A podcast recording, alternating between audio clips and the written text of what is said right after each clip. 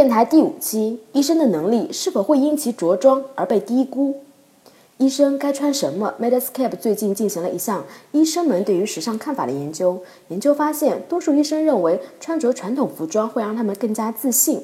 其中排在首位的是白大褂，紧随其后的是手术服和西装。从历史上看，医生的穿着就与其他职业不同。希波克拉底建议医生穿着整洁得体，最好是胖乎乎，并涂抹上散发着清甜味道的油膏。白大褂在二十世纪初成为医西方医生的标准装束。近年来，英国医生协会建议医生不系领带，因为他们的领带很少清洗，因此很可能携带对抗生素耐药的病菌。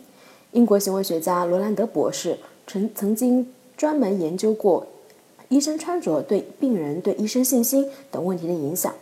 他指出，患者初次接触医生时，他们的面前不可能放着医生的简历，医生的外表是患者对医生进行判断的全部依据。如果医生不符合患者的预期，他们的焦虑感就会增加。研究还发现，在关于医生玩忽职守的案件中，原告律师常常会询问医生的着装。在资深医生对年轻医生进行评定的口试中，年轻医师的着装会影响到最终的分数。美国医学期刊曾发表过一篇文章，对在一所医院门诊部门诊部就诊的病人进行了调查。绝大多数患者更喜欢身穿正式服装、外罩白大褂的医生，而不是衣着简陋或身着 T 恤、牛仔裤的男医生和身着过膝短裙的女医生。病人还表示，他们更愿意向穿着白大褂的医生透露他们在社交、性和心理方面的烦恼。当一位年轻医生的穿着更像是要去健身房或去城中通宵狂欢时，病人和其他医生可能会怀疑这位年轻医生的专业技能和知识。或者觉得这个医生对病人漠不关心，因此大多数人都认同穿休闲装是个坏主意。目前来说，医院是否应该允许医生自由着装，仍然是一个很难回答的问题。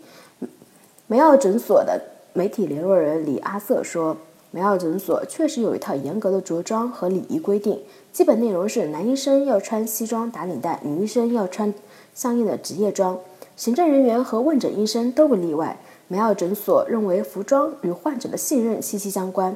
阿瑟说：“我们没有随意的新器或其他例外，我们将着装和礼貌看作医生的职业道德和患者及其家人对我们尊重的象征。”一位儿科医生对待这个问题也很严肃。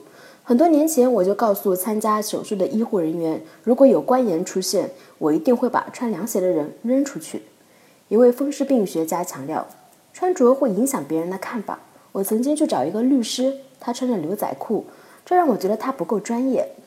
一位麻醉师则站在历史的角度来看，他说：“1850 年左右，当我们还没有有效的措施应对疾病，我们只能靠自己去鼓励患者。水、火、土地、空气和医生是我们拥有的一切。套装和马车鼓舞人心，能激发患者的自愈机制。”但是有些医生认为，在特定情况下不穿正式服装更明智。一位全科医生这样写道：“在我工作的为流浪流浪者开办的诊所中，穿着便装能让我们与患者更加亲近。如果我们穿得太正式，会让他们觉得高不可攀。在这里，没有人穿白大褂，大多数人都穿着牛仔裤。”另一位初级保健医生则描述了在急诊室穿工作服的风险。只要我穿着工作服，经常会有家属在我写医嘱的时候让我去更换便盆或清理呕吐物，即使那并不是我当值的时候。医生的能力是否会因其着装而被同事和病人低估？对此您怎么看？